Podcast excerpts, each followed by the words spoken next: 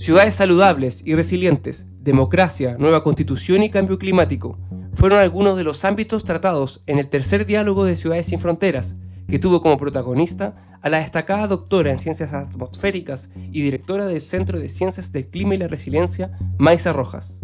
La conversación tuvo además como anfitrión al consejero del CNDU y director de la Escuela de Arquitectura, Luis Eduardo Brecciani.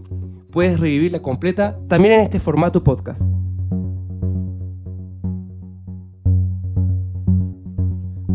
Muy buenos días a todas y a todos. Eh, muchas gracias por estar presente en esta tercera emisión del ciclo Diálogo de Ciudades sin Frontera que hemos impulsado desde el Consejo Nacional de Desarrollo Urbano en forma conjunta con el Programa de Naciones Unidas para el Desarrollo, con el cual tenemos un trabajo de larga data que viene desde el año 2014 y que agradecemos obviamente este trabajo colaborativo.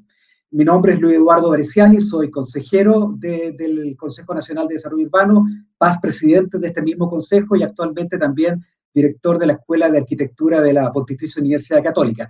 Mi tarea hoy día, ser más bien de anfitrión, es eh, generar este espacio de reflexión que permite dialogar sobre las ciudades mucho más allá de las fronteras, de los límites o los encuadres sectorialistas que normalmente nos imponen las políticas públicas en Chile. Eh, y además este es un momento clave en nuestra historia, un momento clave, un momento bisagra en que tenemos enormes desafíos por delante y la oportunidad de discutir en términos mucho más amplios el rol que juegan las ciudades, las comunidades y el territorio en resolver no solamente las crisis que enfrentamos hoy día, como la crisis sanitaria, la crisis ambiental, pero también los desafíos políticos, sociales y económicos que Chile debe enfrentar en los próximos años, particularmente a partir del triunfo masivo de la aprobación para desarrollar una nueva constitución. En los dos anteriores diálogos tuvimos invitados a dos personas que también iluminaron este debate más amplio sobre lo que es vivir en ciudad y en comunidades o el desarrollo más amplio del territorio y el medio ambiente, al sacerdote jesuita Felipe Berríos y al astrónomo José Maza. Eh, hoy día tenemos también un invitado de renombre, una invitada de renombre, que nos va a permitir ampliar aún más las fronteras de este debate sobre el lugar que habitamos colectivamente. Eh, nuestra invitada hoy día es la profesora, la destacada profesora Maisa Rojas. Eh, Maisa es profesora asociada del Departamento de Geofísica de la Universidad de Chile, directora del Centro de Ciencia del Clima y Resiliencia, y además es doctora en Ciencias Atmosféricas de la Universidad de Oxford en, Reino Unido. Eh, durante el año 2019, Maisa cumplió un rol fundamental también en un debate que tuvo Chile y que probablemente es el inicio de un debate de carácter más global respecto al rol del territorio y las ciudades a nivel planetario. Ella fue la coordinadora científica de la COP25 del Ministerio de Ciencias, Tecnología, Conocimiento e Innovación y fue parte además del Consejo Ascensor Presidencial para la COP25 del año pasado. Por lo tanto, bienvenida. Muchas gracias, Maisa, por estar en este tercer capítulo de Diálogo de Ciudades sin Fronteras y es un honor poder contar contigo y con tu visión para pasar de hablar de crisis sociales, ambientales, económicas o políticas a cambios, cambios políticos, sociales o económicos que nos permitan avanzar frente a los desafíos que Chile, que Chile se impone. Solo para partir y junto con agradecerte y comenzar a darte las palabras, quiero hacer esta, lanzar la primera pregunta como para calentar motores en esta discusión amplia. Eh, como decía anteriormente, estamos frente a un momento crítico de inflexión histórica como país, no solamente a partir de lo que ocurrió el día domingo, sino a partir de debates que se venían incubando hace varios años en Chile. Eh, y además, momentos críticos en debates a nivel, como, digamos, a nivel planetario. Hay otras definiciones políticas que se están dando en otras naciones que van a influir probablemente en el curso de estas acciones. Por lo tanto, redactar una nueva constitución nos abre oportunidades para concordar democráticamente una ruta a seguir que supere los cortoplacismos de los gobiernos, que piense a más largo plazo, que amplíe las herramientas para enfrentar el futuro, pero también construya los consensos y los acuerdos para enfrentar el presente, el presente de las crisis sanitarias, sociales y económicas, y obviamente aquellas que se han agudizado con la pandemia. Solamente para partir, me viene hablando como del corto plazo, esta relación que podríamos hablar entre entre ciudades saludables, resiliencia, entre los desafíos que nos impone el COVID-19, eh, quisiera eh, darte la, la, palabra más y plantearte esta primera pregunta frente a este, frente este, frente este momento. La pandemia obviamente que agravó varias de las crisis que veníamos teniendo, digamos, anteriormente, cambiando obviamente la percepción que tenían algunos sobre la ciudad, sobre el futuro y el planeta. De hecho, en forma bien premonitoria, eh, el Comité Científico de la COP25 en Chile ya advertía, y abro comillas, decía durante el año 2019 que el cambio climático produce y exacerba múltiples problemas de salud pública, desde la propagación de vectores infecciosos hasta importantes problemas de salud mental.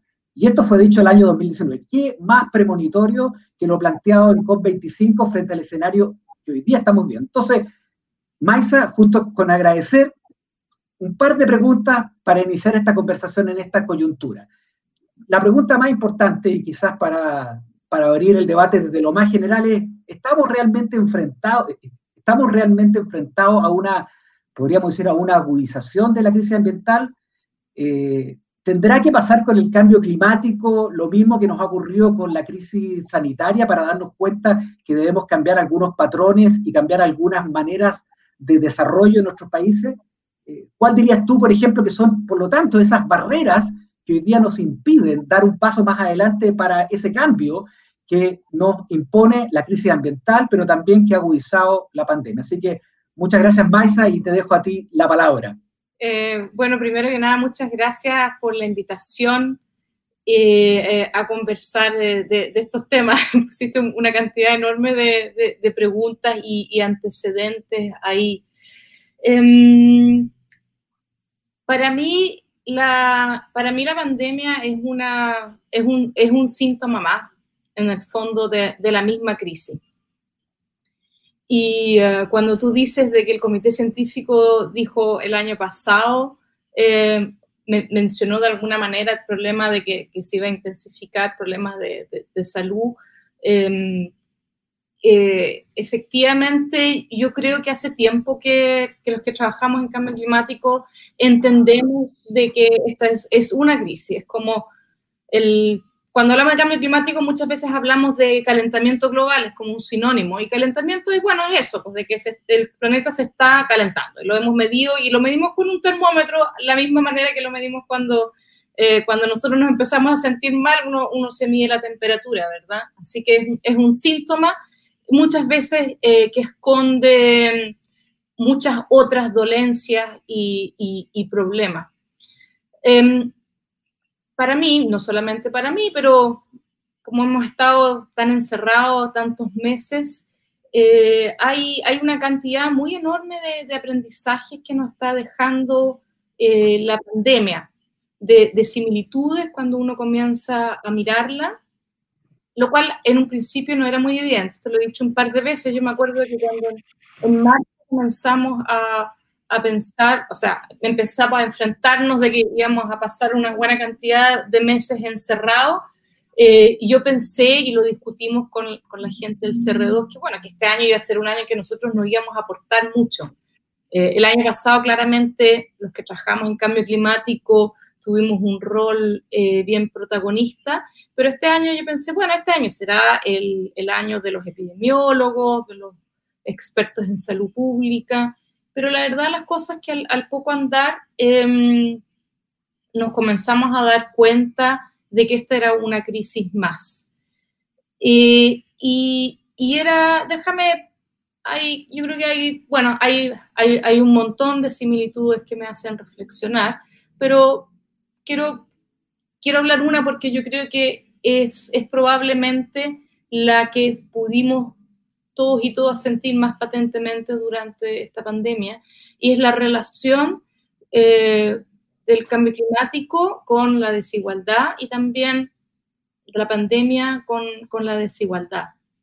Eh, desde hace mucho tiempo que sabemos de que el, el, cambio climático lo, lo, debiéramos pensar como un problema eh, de riesgo, un, un, multiplicador de riesgo, y por lo tanto lo que hace es que los, el, cambio climático, por un lado, tiene una cierta amenaza, pero el impacto que tiene esa amenaza depende de la vulnerabilidad y em, que, uno tenga. El, típico ejemplo que yo doy en este caso es, por ejemplo, una ola de calor. Una ola de calor va a impactar a, la ciudad, eh, la misma ola de calor, pero dependiendo de que si yo tengo dinero para tener un aire acondicionado o si yo vivo en una casa que tiene árboles o cerca de un parque que tenga árboles, el, impacto de esa ola calor va a ser muy distinto. Y por lo tanto esta segregación social que conocemos, em, estoy pensando ahora en, Santiago, es el lugar donde yo vivo, pero, pero esto es válido para cualquier otra ciudad de Chile también, eh, em, el, impacto entonces es muy distinto. Y lo hemos visto con, la pandemia eh, eh, también. Em, la, la, relación inversa no es tan obvio, o sea, el cambio climático exacerba entonces las desigualdades, porque afecta de manera diferenciada a los grupos em, más, más, vulnerables que a los menos vulnerables. Y, pero una sociedad que es muy desigual también exacerba el cambio climático. Y eso, eso sí que ha sido clarísimo con el caso de la pandemia. Una sociedad que es muy desigual, como pensemos nuevamente en la ciudad de Santiago, en la cual la mitad de la población o más de la mitad de la población, porcentaje que sea, no puede tomar, seguir las medidas que se implementan para limitar la transmisión del virus, nos tienen a todos o nos mantuvieron a todos por muchos meses encerrados. Eh, problemas de, hacinamiento, de informalidad en el trabajo, que no permitieron que gente eh, hiciera sus cuarentenas, nos mantuvieron, así que afectaron al resto de la población. A mí en particular, que por ejemplo, probablemente tú también pudiste hacer cuarentena porque pudiste seguir trabajando eh, en tu casa. Em, y, y, en ese, y en, este, en este sentido, esta relación indisoluble entre la desigualdad y cómo se puede enfrentar la crisis, la, la posibilidad de, de, de, enfrentarla de manera resiliente, eh, hace, voy a tratar de leer aquí, no, hace un par de semanas salió una editorial en la revista Lancet eh, de medicina en que se decía de que eh, esto no es una pandemia, sino una sindemia, que viene de este concepto, una mezcla entre pandemia y sinergia. Eh, y es una, en, este caso, una sindemia entre la, la enfermedad del coronavirus y las otras enfermedades crónicas no transmisibles. Em, y, no solamente la suma, sino que se produce una, como un acoplamiento y un reforzamiento eh, de estos dos problemas. Y como las enfermedades em, crónicas no transmisibles, estamos pensando acá en diabetes, afecciones coronarias, etcétera, etcétera, eh, tienen una fuerte componente social, la manera de resolver, dice, dice la editorial de Lancet, de resolver y de enfrentar de manera efectiva la pandemia es resolver estos otros problemas subyacentes crónicos. Eh, esto puede parecer súper abrumador, yo siento, porque, o sea, ya está siendo abrumador enfrentar la crisis sanitaria, pero ahora lo que nos están diciendo es que, perdón, aquí la única manera de realmente resolver esto es enfrentar esta eh, diferencias estructurales de nuestra sociedad. Y lo mismo, entonces esto para crisis sanitaria, eh, te lo digo yo que trabajo en cambio climático, necesitamos resolver esto. Eh, le dice probablemente la gente de biodiversidad que también está pensando en cómo resolvemos la crisis de biodiversidad. Así es que todo esto es un gran síntoma de una muy, muy mala relación que estamos teniendo los seres humanos, de relacionarnos entre nosotros y y con la naturaleza. Así que el problema es, puede ser abrumador, es gigante, pero por otro lado, si resolvemos estos problemas estructurales, y aquí viene la discusión de una nueva constitución que podría permitir sentar esas bases, vamos a resolver todas las crisis. Entonces, si uno ve el vaso medio lleno, em, es, una, es una tremenda oportunidad y yo prefiero quedarme, quedarme con eso. Eh, justamente para terminar esa parte eh, en que muestras como, como, una actitud optimista, uno podría estar en una etapa más bien pesimista frente a los números y las tendencias a las cuales uno se enfrenta en materia de crisis económica, crisis política y crisis ambiental, pero mirando el, vaso medio lleno, como tú planteas, eh, para pasar como segundo punto, justamente tú hablas de, esta sindemia, que, finalmente es más que simplemente un tema acotado, que tiene bases estructurales, que está asociado con la desigualdad, que está asociado con temas estructurales de la sociedad. finalmente el, cambio climático y la crisis es más bien parte del comportamiento de nuestras sociedades, no es simplemente un asunto natural. Y en ese sentido, el debate constitucional que se ha abierto a partir del domingo, claro, este es un tema planetario, no solamente chileno, eh, nos abre oportunidades para debates importantes, obviamente con las restricciones que eso tiene. Yendo como, ese, como ese tema, el, más bien el lado de las oportunidades, el lado optimista que nos abre eh, la discusión constitucional o la discusión sobre la democracia, es decir, cómo nos autogobernamos para resolver estos problemas que son de la casa común y no son de simplemente los problemas individuales. Después de esta contundente aprobación del día domingo, que nos abre esta oportunidad de discutir una nueva constitución, la verdad que se nos abren las grandes preguntas, como tú bien planteas, sobre gobernanza, sobre el modelo de desarrollo futuro. Probablemente una constitución no lo va a resolver todo, pero es el envión, el punto de partida para esa conversación. También voy a seguir usando el informe científico de COP25. También el informe de COP25 del año pasado decía en forma súper categórica que el cambio climático, y abro comillas, es un factor de riesgo para acelerar, reforzar, amplificar y multiplicar las situaciones de incertidumbre, conflicto, violencia y crisis política en el futuro. Y que por lo tanto la gobernanza, es decir, estos marcos, estos marcos institucionales de cómo resolver los temas de la casa común, basadas en el territorio, deben estar basadas en el territorio y sus habitantes. Para nosotros, desde este Consejo, es lo que conecta estos grandes temas con el lugar que habitamos, con el, más aún en un país donde nueve de cada diez personas habitan ciudades y la ciudad juega un rol muy importante. Por lo tanto, enfrentado a estos temas, a estos temas de la institucionalidad, en que tenemos que debatir, pasar de este énfasis que, teníamos, que tenemos hoy día entre derechos individuales y bien común, entre, entre centralización y descentralización, entre esta fragmentación de políticas públicas que todo lo, lo fragmenta en silo a políticas más integrales como el tema ambiental. Lo primero es eh, reforzar esta última pregunta respecto a tu visión más optimista. Es, ¿Cuál diría? O sea, primero tú eh, eh, sientes que, que, hay una oportunidad y que por lo tanto los debates constitucionales, los debates de país pueden haber una oportunidad de generar cambio. ¿Cuál dirías tú que, por ejemplo, serían esas prioridades o esas urgencias? ¿Dónde urge hacer cambio en la manera de hacer las cosas, en la institucionalidad, eh, para responder a estos nuevos desafíos o a estos desafíos que ya veníamos arrastrando de crisis climática, ahora crisis económica y crisis social que ya teníamos. Eh, y por lo tanto, eh, ¿cuál ves tú que podrían ser esas oportunidades para volver a recomponer o integrar política, entendiendo que las amenazas ambientales o las amenazas de nuestra sociedad están relacionadas con el clima, están relacionadas con el medio ambiente, etcétera? O sea, mi, mi pregunta va más bien a discutir esas oportunidades de cambio o al revés también, cuáles son esas barreras que hoy día impiden cambiar las cosas o cambiar esas tendencias, esos patrones de comportamiento en la sociedad que hacen muy difícil resolver estas grandes preguntas. Volviendo un poco a esta oportunidad positiva que tú planteas frente al cambio constitucional. Sí.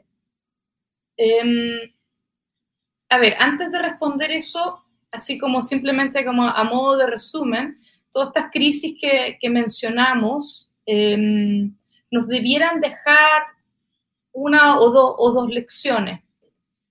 Eh, son lo que en inglés se llaman eh, wicked problems o problemas endiablados, creo que es la, traducción eh, al español, que, que, requieren de pensamientos complejos, de múltiples miradas. Em, o sea, todo, y son todas las crisis y las podemos mirar y, y nos están diciendo lo mismo. Y por lo tanto, nos están diciendo eh, el pensamiento del siglo XIX, del siglo XX, no le está sirviendo para resolver estas crisis. La manera que usted se organizaba o se gobernaba en el siglo XX no le está sirviendo. La educación del siglo XX no le está sirviendo. Y aquí yo me pongo de ejemplo como eh, yo estudié física y, em, y estudié física y no estudié absolutamente nada más y terminé un, doctorado y ahí es como la cúspide de la, de la, de la del, del, del, desarrollo de la, de la, disciplina muy, muy monodisciplinaria. Y entonces em, eh, me he tenido que deconstruir en los últimos 15, 10 años, 5 años, em, para, o sea, aquí es, esa manera que tenemos de educarnos, de organizarnos, de gobernarnos, no, no nos está sirviendo. ¿ya? Y eso hay que tomarlo como un dato de la causa importantísimo. Eh, y por lo tanto, cuando se habla de nuevas formas de gobernanza, cuando se habla de participación, cuando se habla de descentralización, estas no son solamente ideas que quizás algunos sectores sobre otros puedan tener que les parecerían interesantes, etcétera, sino que yo creo que están indisolublemente eh, con, con, la posibilidad de enfrentar los problemas del siglo XXI. Y, ahí está claro que esos temas están dentro de una constitución, ¿verdad? La constitución va a, vamos a poder discutir qué tan centralizado o descentralizado queremos ser como país, qué tan presidencialista como parlamentario, cuánto le damos de participación, de derecho de participación a la ciudadanía. Así que en ese, eso ahí hay, hay varias vetas que, que se van a discutir y yo digo que la evidencia del, del, de la complejidad del siglo XXI nos estarían indicando que necesitamos por lo menos tomarlas en cuenta cuando decidamos si podemos seguir con un sistema ultra centralizado, em, jerárquico para resolver estos problemas. Yo, yo, diría que no, que toda la evidencia nos muestra que eso ya no es posible. No, no solamente de, de, ser poco más liberal o, más, o menos conservador o, como quieras ponerlo, sino que eh, la complejidad del siglo XXI nos está llamando a hacer las cosas de una manera distinta. Así que ahí hay varios elementos claros. Después hay una, las constituciones comienzan con definición de principios, ¿verdad? Eh, y, y, eso, y, después de derechos y después de instituciones. Eh, y, se ha discutido bastante, ha en, en, el, en, la parte del mundo que yo me muevo, por lo menos que se habla de constitución y medio ambiente, si esta una constitución verde, si le debieran consagrar eh, derechos a la naturaleza, etcétera. Yo ahí personalmente eh, no soy abogada constitucionalista, así que no sé cuál va a ser la mejor manera de asegurar eh, esos derechos. Yo creo que efectivamente, ya lo dijimos al principio, esto es una crisis de relación entre nosotros con la naturaleza. Así que de alguna manera vamos a tener que darle algún nivel de, en, un principio, en un derecho, eh, entender de que, no podemos pensar de que la naturaleza es, un otro que está ahí para darnos ciertos bienes y servicios, eh, que es una visión muy del siglo XIX, pero el siglo XIX éramos éramos mucho menos personas, el mundo parecía infinito, así que tampoco, tampoco digo que eh, es simplemente un modelo que ya no nos funciona en el siglo XXI. ¿no? En, ese, en, ese, sentido, a mí también me parece maravillosa la oportunidad, eh, entendiendo todos estos problemas, ahora poder escribir una constitución que nos sirva para el siglo XXI. Entender la gravedad del cambio climático y lo que significa eh, abordarlo para, entonces podemos ahora escribirnos algo que, que nos sirva. Pero hay, hay, un último tema que ahí sí que no sé cómo lo van a resolver los abogados, y, y es que eh, me parece que los, los, abogados generalmente tienden a, y la, las leyes y la constitución, a definir cierta certeza, un cierto marco que, que uno sabe que por aquí, eh, que, que, esto no se mueve. Eh, certeza jurídica se habla y esas cosas, ¿verdad? Um, y sin embargo, como tú bien dijiste, efectivamente tanto el cambio climático y bueno, la pandemia y todo es un hay que pensarlo, hay que pensarlo en términos de, de, de riesgo, de riesgo y el riesgo siempre tiene una cantidad muy grande de incertidumbre asociada. ¿Cómo tomo decisiones en un mundo que no es estático, que está cambiando todo el tiempo, en que hay mucha incertidumbre eh, y, y, que por lo tanto requiere de un sistema muy flexible para poder ir adaptándose. ¿ya? Y ahí, no sé, pues eso, eso, será tarea de los abogados para ver cómo, eh, dando un marco jurídico, una cierta certeza, permite esta flexibilidad para afrontar problemas que, que se vienen. Eso, eso, sí que yo creo que es un, un, un desafío interesante. Tú dirías, por lo tanto, que que una constitución podría, puede no estar escrito, las constituciones no tienen que redactarlo todo. ¿Tú dirías que también hay una oportunidad en un debate de este tipo, que va a tener conversaciones paralelas, obviamente, en muchas áreas, de por ejemplo, eh, que a partir de los problemas climáticos, de las amenazas que esto presenta, de las crisis, como dicen muy bien los informes de COP25, las crisis sociales y económicas que genera, también de discutir, por ejemplo, el modelo económico o el desarrollo. Se ha hablado, por ejemplo, de economía verde, pero a veces uno encuentra que para desarrollar muchas de estas formas de hacer distinto el desarrollo económico hay barreras vinculadas también con otro tipo de derechos que están en las constituciones. Claro que sí. Ahora yo ahí quiero decir algo que eh, cuando el año pasado Chile se comprometió a ser carbono neutral, y yo, yo la verdad las cosas que no, no sé qué tan, qué tan conocido es esto, pero eh, el, el, acuerdo, el acuerdo de París, ya estamos hablando de cambio climático, acuerdo de París que firma por todos los países, tiene como el, el objetivo del acuerdo de París, el artículo 2 dice eh, limitar el calentamiento por muy por debajo de los 2 grados y hacer todos los esfuerzos eh, posible para limitarlo a 1,5. Ese es el, es, el, el, objetivo del acuerdo, es, limitar una temperatura. ¿ya? El, el, indicador es una temperatura. Eh, y, y, un par de años después, eh, esto de limitar el calentamiento a 1,5 grados se cuantifica, eso se logra si los países, los países todos, llegan a ser carbono neutrales al año 2050. ¿ya? Eh, y Chile el año pasado dice, sí, nosotros vamos a ser carbono neutral el año 2050. Cuando Chile toma ese compromiso, yo no sé qué tan claro es eso, en el fondo lo que está haciendo es seteando una agenda de desarrollo. Así es. Y yo cuando lo, yo, yo muy sinceramente, cuando lo escuché, no lo podía creer, porque no estaba en ningún programa de gobierno, no, no, no lo hubiese soñado de que, de que Chile podía hacer eso. Fue una apuesta ambiciosa, eh, desafiante, eh, y en el caso de Chile porque está lleno de oportunidades, eso. pero en el fondo lo que está diciendo eso es, es, una, agenda, es una agenda de desarrollo y si se hace bien, eh, es muy buena. O sea, por ejemplo, a ver, así muy en, en sencillo, em, dejar de depender de los combustibles fósiles significa deshacer las zonas de sacrificio de este país. Eliminarlas. Van a cerrar las centrales a carbón, eventualmente van a cerrar las centrales, todas las centrales termoeléctricas. Y, y otra cosa que vimos el domingo es que aparentemente en todas las zonas de sacrificio que llamamos zonas de sacrificio en Chile, el, la, la votación por la prueba fue aún más alta que el, que el promedio nacional. Así que, ¿ya? Eso, eso se elimina. Piensa en las ciudades las ciudades tienen, eh, bueno, en general las ciudades en Chile, desde Santiago hacia el sur, tienen un problema de contaminación local súper grave.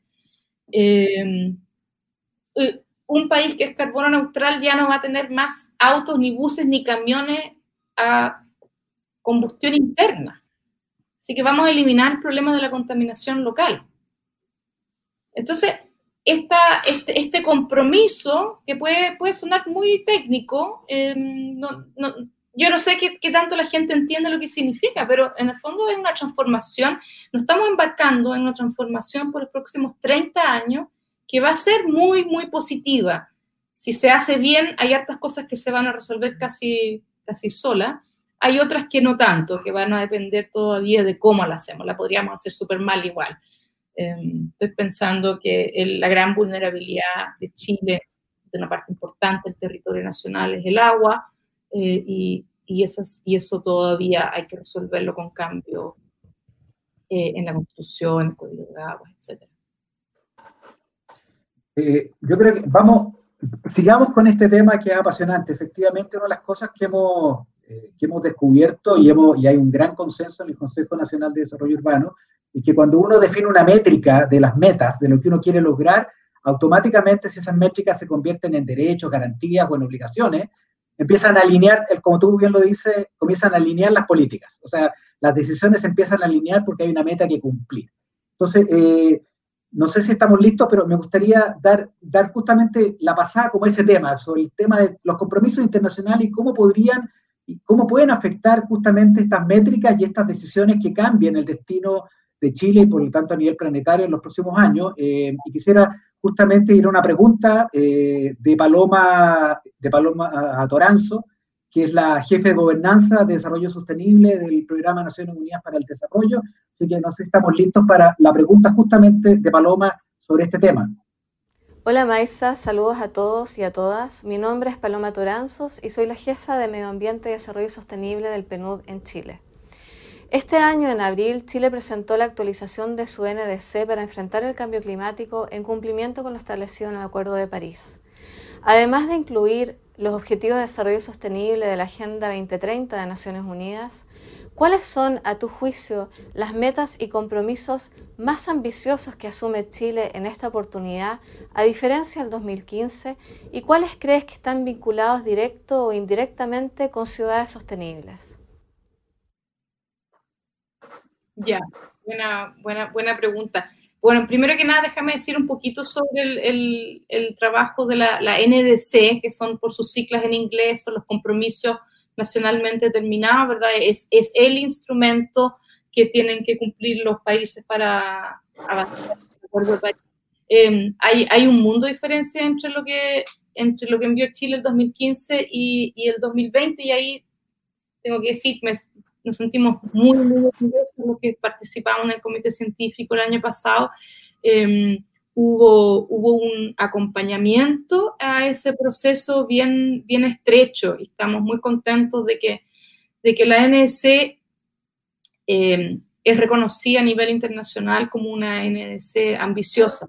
Además, la entregamos en abril de este año ya, incluso ya en pandemia, y por lo tanto es una, es una buena demostración, por un lado, de que eh, de que fue un trabajo, de, obviamente, del sector público, liderado por el sector público, acompañado por la academia y eh, en, que, aportó a esa discusión y que, por lo tanto, eh, demuestra una, una, buena relación entre, entre la ciencia y la, y la toma de decisiones. bueno, en la NSC aparece la, aparece la carbono neutralidad, hay un indicador eh, absoluto de, a qué nos comprometemos. Eso es muy importante, es muy importante porque em, finalmente para, para poder medir el avance, eh, como todo en la vida, hay que, tener, eh, hay que tener datos, hay que tener datos claros, tienen que ser muy transparentes, uno puede, tiene que poder medir peras con manzana. Em, y, y, nuestra NDC el 2015 lo hacía de una manera así como que realmente no quiero realmente decir qué es lo que estoy haciendo, ¿ya? Era muy difícil de entender qué es lo que ocurría. Así que ahí hubo, hubo hartos cambios eh, importantes.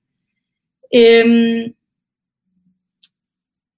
eh, también tiene otros temas interesantes y esto ocurrió, la, la estuvo lista en octubre del año pasado y salió a consulta pública, creo que fue el 15 de octubre, tres días antes del estallido social. Eh, y, finalmente se extendió hasta, no me acuerdo, hasta como fines de diciembre. Y después aparece una, eh, el Ministerio de Medio Ambiente recoge y, eh, y, después de ese proceso que ocurrió durante el periodo social, aparece el pilar social dentro de la NS, aparece la vinculación mucho más clara con los ODS, con los Objetivos de Desarrollo Sostenible. así que incluso en los últimos meses hubo, una transformación de nuestra NS bien, bien significativa. Y yo creo que la otra cosa que tiene muy interesante es que aparecen unos pilares como integradores dentro de la NS, como es la, la economía circular, que tiene harto que ver también con lo que ocurre en las ciudades, em, con soluciones basadas en la naturaleza, que son opciones que podemos tomar, que nos ayudan, esto es interesante, tanto a mitigar, es decir, a, atacar las causas del cambio climático como adaptarnos, que es atacar las consecuencias del cambio climático. Eh, así que conceptualmente hay, hay, hartos elementos en ese compromiso que, nos ayudan. Em, que nos ayudan. Ahora, el tema de, la, de, las, de las ciudades sale muy explícito, sale muy explícito y yo diría que ahí hay un, hay un gran eh, tema que se puede seguir desarrollando. eh, uno cuando lee soluciones basadas en la naturaleza, uno entiende que esas son, algunas se pueden adaptar en ciudades, estoy pensando en humedales urbanos, en maneras de, tener cierta infraestructura que permita tanto reducir emisiones como, adaptarnos al cambio climático, eh, pero no parece muy Así que yo creo que hay, un gran espacio, yo creo que la mesa de ciudades también lo vio así, como que, hay un espacio que todavía podemos eh, eh, copar con, los expertos en ciudades y, la, agenda de cambio climático. Muchas gracias.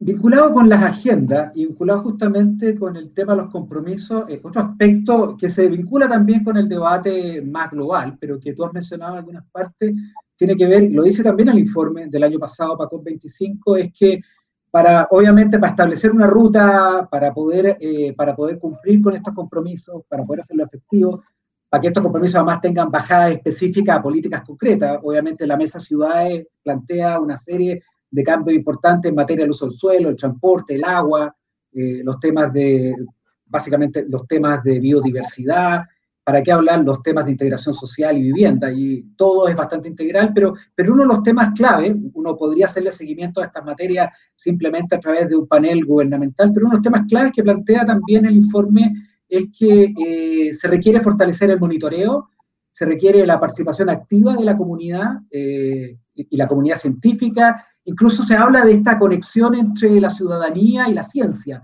de manera tal que los ciudadanos eh, se vayan empoderando a partir de que el monitoreo, los datos y la ciencia les permita a ellos hacerle seguimiento. Finalmente, si la ciudadanía no, no se involucra, las cosas no ocurren. Por lo tanto, eh, quisiera antes de, ir a una, una de las últimas preguntas, es preguntarte a ti, ¿cómo ves tú el rol que puede jugar eh, la generación de información, la ciencia en la capacidad de empoderar a las comunidades y a la gente este proceso de seguimiento y monitoreo de estos compromisos? Yo creo que lo primero que uno tiene que darse cuenta es que, y, aquí hay una, puedo, decir de que a, nivel personal ha cambiado bastante mi visión de cómo podemos aportar. Em, y es que, es que yo en algún momento yo pensaba, como mi rol, yo trabajo en una universidad, em, y soy bien, eh, soy bien teórica en realidad en, el trabajo científico que hago, era bueno, yo uno, uno aporta con evidencia y ahí, está la evidencia.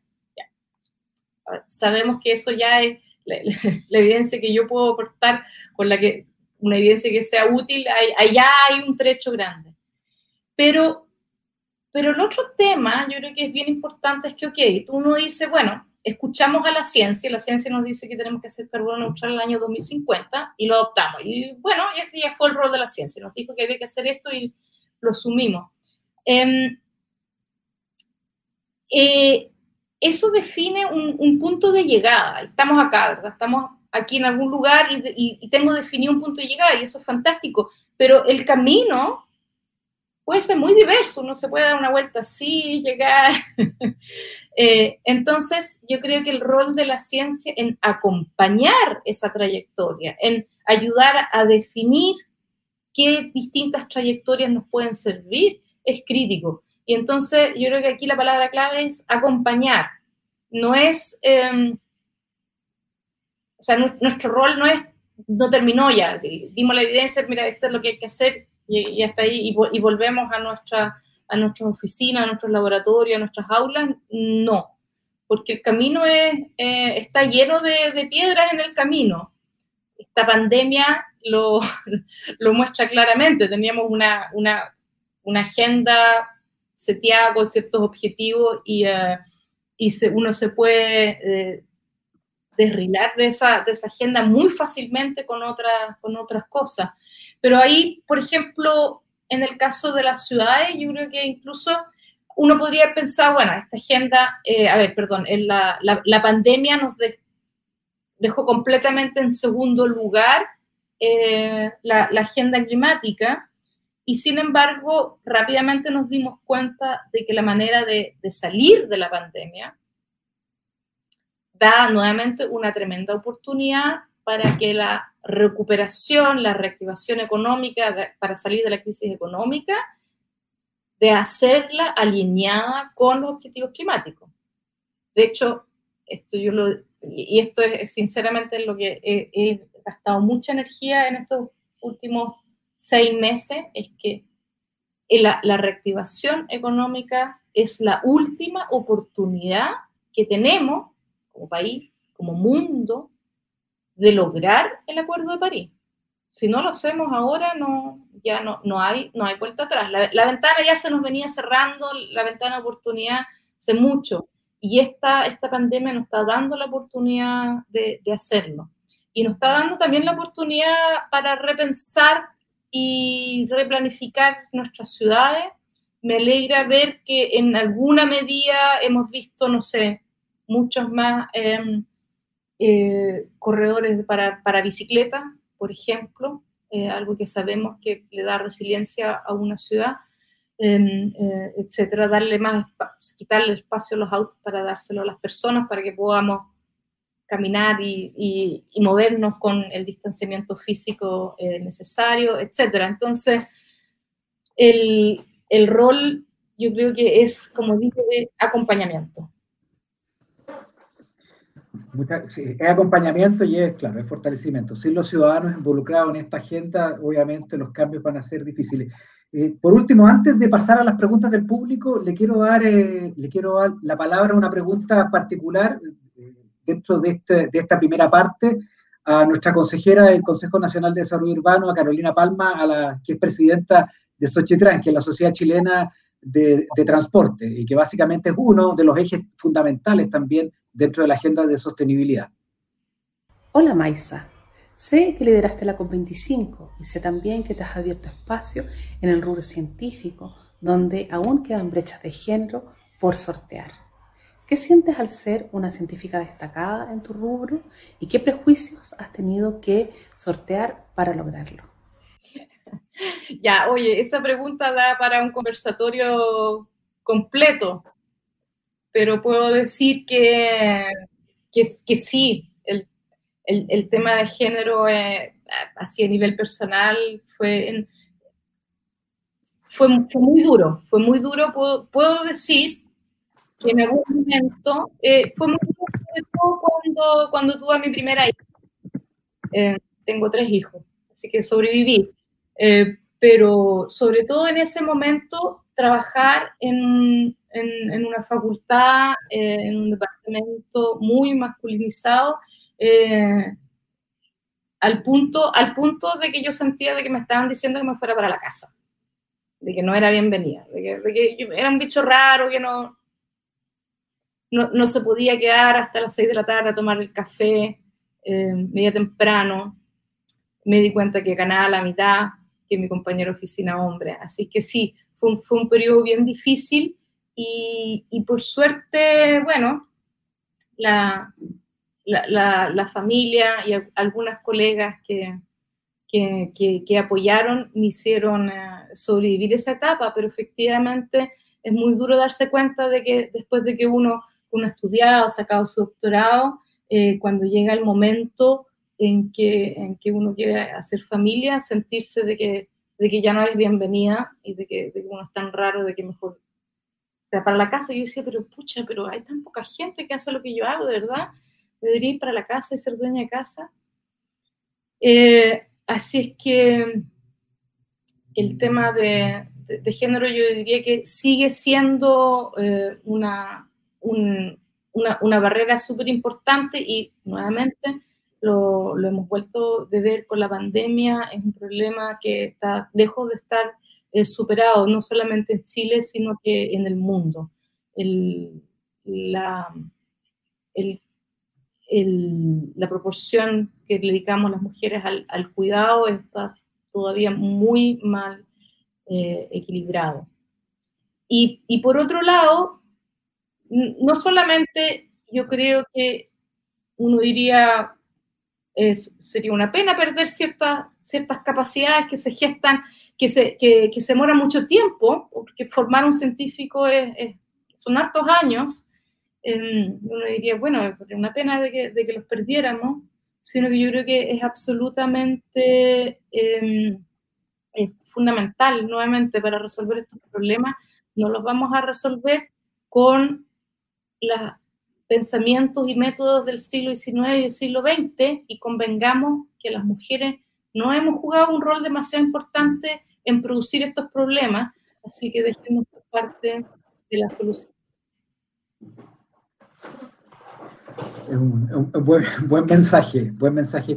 Eh, tenemos algunas preguntas del público eh, y que además complementan gran parte de esta discusión. Eh, los desafíos son gigantes, pero obviamente hay un momento en que hay que partir enfrentándolo y requieren esfuerzos de todos, y requieren no solamente el esfuerzo del Estado, sino también de la ciudadanía, el sector privado, etc.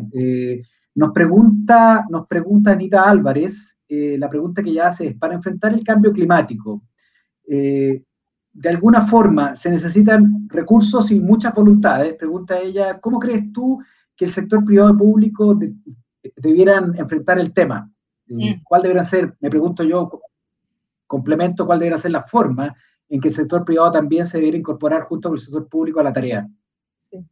Em, no, es evidente. Aquí cada, cada acción vale cada acción vale, cada acción es necesaria para, eh, y estoy citando al, informe de 1,5 grados del IPCC, eh, cada acción vale y es necesaria para enfrentar la, urgencia eh, de la acción climática y el sector privado tiene, tiene mucho, que, mucho que hacer ahí. Em, yo diría que en una primera etapa, en una primera etapa es transparencia, es transparencia.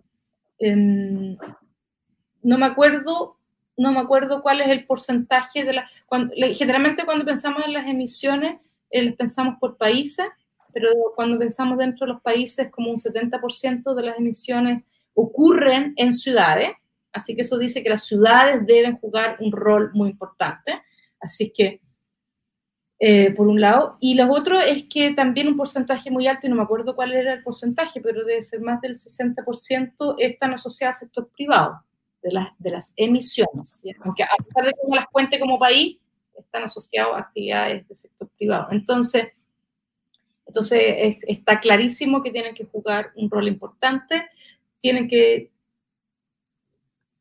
En, en mi opinión, pero esto aquí pueden haber varias opiniones, ¿verdad? Eh, el Estado debiera dar, debiera dar las reglas. El, Estado ya, en, el caso de Chile, ya dijo, vamos a hacer carbono neutral, puso la, puso la meta, eh, está definiendo una ley de cambio climático, eh, políticas, y las que los deben, deberán implementar son las ciudades, el privado, eh, etc. Complementando la pregunta, tú has puesto mucho énfasis, y lo dijiste al principio de tus palabras, es que de alguna manera la desigualdad, incluso la segregación eh, y la pobreza son factores fundamentales respecto a la reducción de los efectos del cambio climático y por lo tanto no hay estrategia de, eh, de mitigación, pero también de resolver el cambio climático sin una estrategia social, una estrategia de país, particularmente para los sectores más vulnerables. Y complementando eso, Bárbara Castro nos pregunta, por lo tanto, para profundizar un poco más eso, eh, ¿cómo ves tú que se relaciona, por lo tanto, el tema de, la segregación y yo diría, y la gentrificación, es decir, la expulsión de las personas de los sectores más vulnerables de, de las zonas centrales o algunas partes de las ciudades vinculado con el cambio climático? Eh, entendiendo que obviamente lo que acabas de decir es fundamental, las ciudades hoy día juegan un rol son los que más consumen energía, son los que generan más contaminación, pero también, como están más organizadas, como es más fácil, son donde están las mayores oportunidades de cambio. ¿Tú ves ahí que en los procesos de equidad, de integración social, podrían haber cambios importantes? Em, o sea, yo creo que nos jugamos el futuro en las ciudades, así es que aquí digo yo, eso sí, yo no soy urbanista, pero efectivamente una, una ciudad concentrada en que, en que no tengamos que desplazarnos demasiado es crítica para, es crítica para, para resolver el cambio climático. Y, perdón, pero volvamos a pensar en el tema de la, eh, de, la pandemia. O sea, si yo puedo vivir, trabajar, ir al colegio eh, en una ciudad en, poco tiempo y me puedo movilizar entonces, em, de manera fácil, eso hace que la ciudad sea más, resiliente a cualquier tipo de perturbación, incluida esta, eh, esta pandemia, tener que atravesar em, una, ciudad en dos horas, tres horas al día, no, simplemente no, es sostenible. Así que, y ahí, y ahí yo creo que tiene que, em, tiene que, yo creo que ahí, por ejemplo, la, Mesa de Ciudades dijo muy claramente de que tiene que haber una organización central de, de, las ciudades, que pueda planificar centralmente y no podemos dejarle eh, el, uso del territorio en las ciudades solamente a al sector privado y a las inmobiliarias, que es lo que finalmente hace, ¿verdad?, de que eh, la gente que tenga menos recursos se, se tenga que ir a la, a la, periferia. O que gente con muchos recursos también se vaya a la periferia y nos obligue a, construir grandes carreteras para permitirles ir a, ir a trabajar.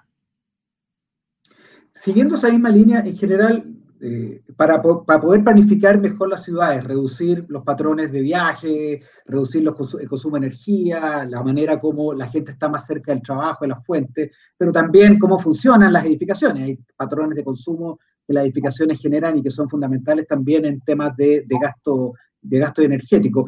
Eh, nos pregunta también Oscar Chávez sobre, sobre los mecanismos que el Estado debiera tener para permitir, para aprobar los proyectos. En general, en general hemos tenido mecanismos bastante débiles. El sistema ambiental, desde la creación de la Ley de Base del Medio Ambiente, ha ido evolucionando desde el año de la década de los 90. Pregunta Oscar particularmente sobre la inversión pública. ¿De qué manera se podría considerar eh, los beneficios verdes, podría decir, eh, de, pregunta exactamente de qué manera considerar la evaluación social que puede incorporar los beneficios de los proyectos de inversión pública y sean más verdes. O sea, ¿qué, qué instrumentos podríamos crear para fomentar o para estimular que los proyectos de inversión pública, particularmente la infraestructura, tenga este tamiz de evaluación social o evaluación ambiental que muchas veces más bien se reduce a ciertos impactos puntuales, pero no a este cambio de patrones. ¿Tú ves algún instrumento público que podría ayudar a cambiar esta tendencia? Más bien pensando no, no solamente en la zanahoria, sino también en las obligaciones. Claro, chuta. Eh, me, declaro un poco ignorante en, cómo, en cómo hacerlo. No, no, no, no, está mi expertise. Lo que sí, lo, lo, que sí es evidente es de la necesidad. Y yo creo que lo que hemos tratado de instalar, sobre todo pensando en la, en la, en la recuperación económica post pandemia, es como en, en pensar en la, en la triple ganancia hay, que, hay que resolver el problema económico, pero también el problema social y tiene que estar alineado con, con los problemas eh, eh, ambientales. Y, y, si lográramos, si lográramos em, que, que, que, esa visión de, de ver los temas, em, eh, podríamos, podríamos avanzar muchísimo, o sea, dejar de mirar las cosas solamente como cuáles son eh, sus efectos económicos, sino yo creo que sociales es ineludible, pero también pensemos que es ineludible pasarlo por el tamiz del de el medioambiental, em, sobre todo para, para evitar de que nos quedemos con, eh, con ciertas infraestructuras, con ciertas decisiones que nos van a dejar con, con, emisiones de gases de efecto invernadero por mucho tiempo, porque ya simplemente no hay tiempo para, para eso. ¿Cómo se logra eso? No, no, soy experta en política pública. Lo que sí, por ejemplo, está, está la ley en discusión. Hay una ley marco de cambio climático que va a definir qué es lo que, qué lo que deban hacer todos los sectores para cumplir en la carbono neutralidad. Y eso pone como una condición de borde, por lo menos quizás eso, eso sirve. Tú mencionabas también el tema de la planificación, hablando sobre el tema de la ciudad, esta idea de que planificar nos permite integrar y plantear problemas y no estas acciones sectoriales o atomizadas que tenemos a veces en Chile.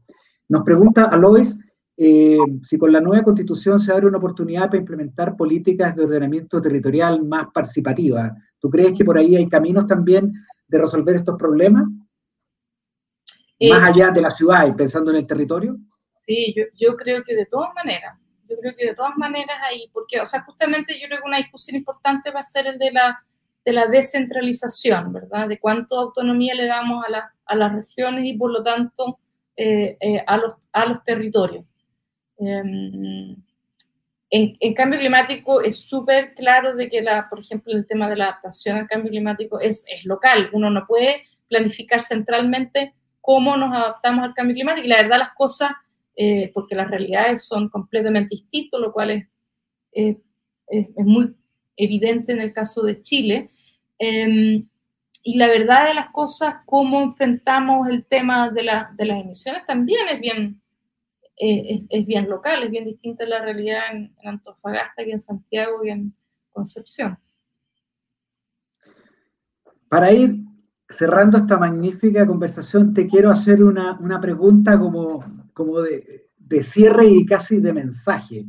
Entendiendo que obviamente estamos en un punto, un punto de mucha expectativa, de mucha esperanza respecto de cómo podemos ponernos de acuerdo, como tú decías, casi como poner un título ahora, la constitución del siglo XXI, ya lo dijiste al principio, ya no va a ser la constitución del XXII, como poder cuando sea aprobada, sino que eh, nos plantea un futuro para un siglo entero y eso es tremendamente apasionante para todos, más aún en este siglo que desde el lado de los que estamos dedicados al tema ciudades, el siglo de las ciudades también. Entonces, va a una pregunta dirigida a los que van a ver este conversatorio, van a entrar a través de YouTube, lo van a ver reiteradas veces, no solamente a los que están presentes.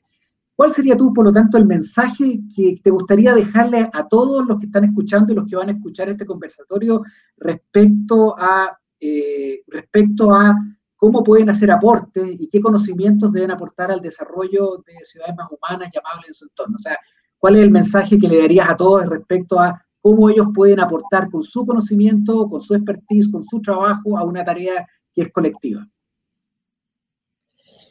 esperemos que tengamos mucho espacio. A mí personalmente, desde que, desde que se anunció de que íbamos a tener este plebiscito para una nueva constitución, eh, siempre pensé que los constituyentes debían ser eh, personas escogidas al azar por sorteo de manera representativa de la sociedad chilena, es decir, no, no, no votados, sino representativos, 150 o 155 personas eh, al, azar, por sorteo, porque, mm, porque yo creo que cada uno de nosotros tiene, tiene la posibilidad de, aportar a, a, a escribir estas bases comunes, a este piso para, eh, para el Chile del, siglo XXI. y porque, y veo más bien el, el rol de la academia aportar con contenido. Yo me imagino yendo a, distintas comisiones que me inviten a, hablar cuando toque el tema, no sé, pues, de medio ambiente de cambio climático, eh, eh, ir a participar de, esa manera. Así que, bueno, la, primera parte parece que no va a ocurrir.